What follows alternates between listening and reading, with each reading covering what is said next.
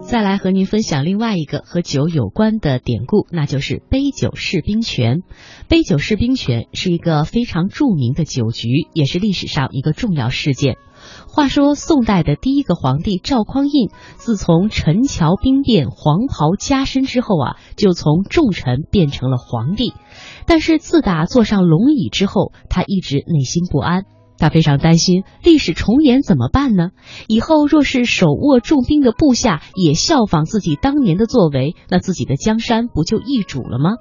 赵匡胤就想解除手下一些大将的兵权，于是，在九六一年安排过一次酒局，当时召集了禁军将领石守信、王审琦等武将饮酒。这酒席上呢，赵匡胤就效仿效仿小儿女的情态了，就像失恋的人一样，唉声叹气个不停。众人明白了，知道皇帝是担心他们手握重兵，日后会造反，于是呢，只好是告老还乡，颐享天年了，并且呢，多积金帛田宅给自己的子孙。从这一次开始，他们的兵权就被彻底的解除了。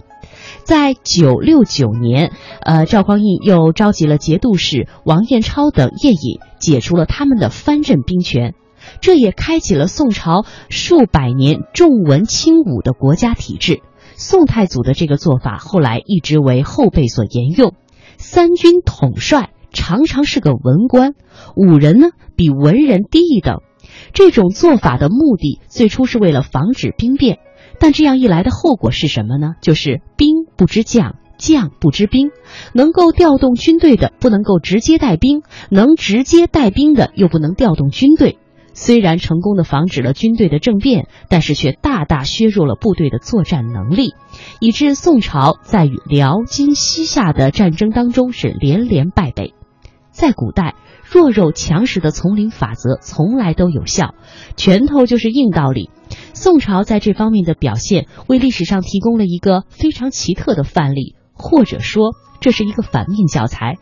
如果论政治的稳定、经济的繁荣，宋朝其实远胜秦汉，甚至连盛唐也不能比。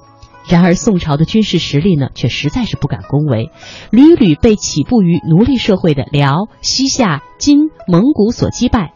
这种国富兵弱的格局，最终导致了宋朝的灭亡。可见，生存权都保证不了，一切都是白搭。而追究这一切后果呢，其实都起始于赵匡胤的杯酒释兵权。